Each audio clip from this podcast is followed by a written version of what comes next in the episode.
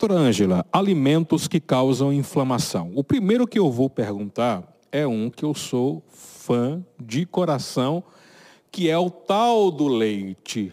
E há muita gente que diz, não, leite é saudável, leite tem cálcio, tem gorduras, tem proteínas, é saudável, não só para crianças, mas também para, para adultos e idosos. Afinal de contas, a senhora, enquanto especialista na área, o leite é um vilão para a nossa saúde ou não, Ângela? É, vamos lá. Na verdade, eu coloco o leite como o primeiro da lista na causa de inflamações. Leite, derivados e alimentos que o contenham. Por que, que, que ele é colocado assim por mim na, na, no top da lista? Justamente porque é um alimento que nós temos uma programação genética para metabolizar esse alimento enquanto a gente é bebê. Depois a gente perde essa ativação genética e a proteína do leite e o açúcar do leite, que no caso é a lactose, né, e a proteína é a caseína, elas passam a fazer mal, elas passam a ser mal metabolizadas deixando ainda a presença de aminoácidos, né? Porque a proteína ela é formada por aminoácidos, que eu chamo de tijolinhos. Esses tijolinhos que vão construir a nossa massa muscular, vão participar na produção de hormônios e de outras situações, é, de funções do nosso organismo.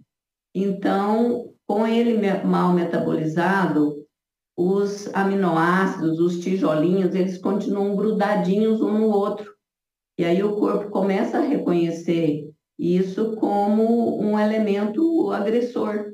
E o sistema imunológico, então, vai reagir para ficar livre desse elemento que ele agora acha estranho.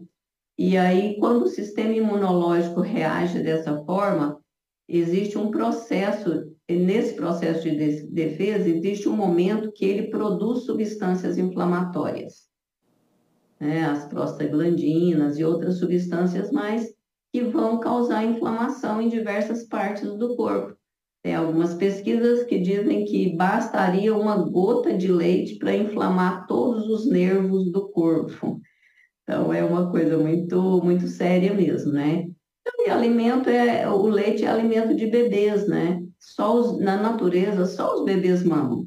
A gente não vê um animal adulto mamando na mãezinha dele ou em outra mãezinha, o que seria pior, né?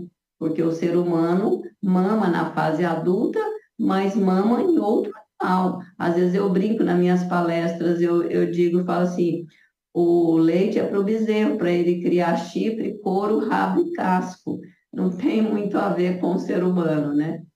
Mas a gente é, nós somos, pertencemos a um país né, agropecuário e aí o incentivo para usar os produtos é, de origem animal é muito grande, e mas as pessoas acabam sofrendo muito com a utilização do leite né, diariamente, aí, derivados e subprodutos, infelizmente. E a gente tem muitos testemunhos né, de pessoas que com a retirada do leite, elas recuperaram de vários problemas de saúde. Renite, sinusite, bronquite. Eu falo que todas as ites. Se o leite não for a causa principal, ele está participando sim daquela inflamação. Ô, Ângela, é, independentemente do leite, se é o leite de vaca, se é o leite em pó, desnatado, semi-desnatado, seja qual for o tipo de leite, ele não é saudável para não, não é saudável para o organismo.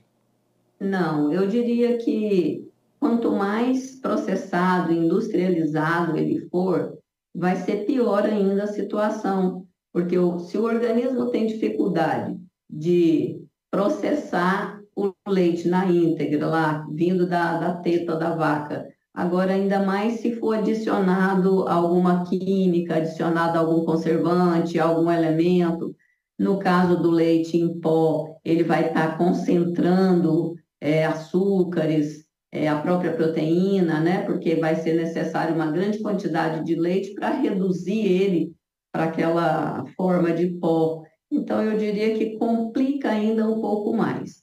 É, em relação às gorduras, a questão da lactose e da caseína estaria comprometendo do mesmo jeito, só seria um leite menos gorduroso, sem interferir na lactose e na caseína.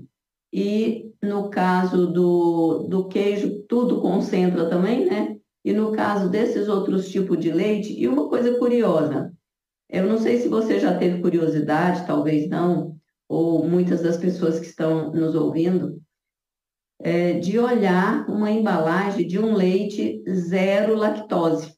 Porque até então pensava-se que era só a lactose o, o problema do leite causar inflamação. Mas não, a proteína também está envolvida nesse processo. Então, eles não retiraram a lactose é, do leite. Ele não é zero, absolutamente ele não é zero. Ele simplesmente foi adicionado a enzima lactase para digerir a lactose que está presente ali dentro daquela quantidade de leite. Mas como saber se aquela quantidade de lactose realmente vai ajudar a digerir toda aquela lactose? E depois também, como eu disse, é só a lactose, a caseína também está ali, né? Então, não resolve o problema. Eu digo que é uma propaganda meio que falsa, porque se você olhar a embalagem, você vai ver que lá está escrito a presença da lactose normalmente. E, no entanto, na embalagem está escrito zero lactose, e não é zero. A mesma quantidade de lactose está presente ali, só foi adicionado a enzima para ajudar na digestão dessa lactose. Ô, Ângela, é, eu vi uma, uma, um artigo uma vez, não me recordo agora de quem foi, que o, o pesquisador ele falava que em, em, que o leite, o uso do leite pode agravar ou aumentar o câncer quando está no organismo. Há, há, quem diga que pode ajudar a, a, vir à tona o câncer e usar o leite para que a pessoa que já, já é portadora de algum câncer pode acabar aumentando cada vez mais o tumor. Tem alguma relação, em relação, aliás, isso, o leite realmente, ele pode agravar os casos de câncer? Sim, não só o leite, talvez agora eu vou te assustar um pouquinho mais, não só o leite, mas também toda proteína de origem animal. Por, por vários motivos. Primeiro, pela, pela via de debilidade do sistema imunológico. O sistema imunológico, como ele é, sente que isso é uma agressão, ele fica todo o tempo voltado ali para defender o corpo daquele elemento que está entrando ali diariamente. Então, fica o sistema imunológico é, debilitado, enfraquecido de ficar lutando contra uma situação e acaba que fica descoberta a situação dele defender o organismo contra as células tumorais. E, e também pelo fato de agravar as inflamações, né? O, o tumor ali, ele tem é, situações complicadas ali em relação à, à inflamação, e também porque esse tipo de proteína de origem animal, ele, ele é um combustível, falando de forma mais simples e clara, ele é um combustível para o crescimento de células alteradas para o câncer. Quando eu pego um cliente com câncer e vou mudar os hábitos, a primeira coisa que eu preciso tirar dessa pessoa é a proteína de origem animal. Sem dúvida nenhuma, porque ela acelera e muito o processo de crescimento do tumor.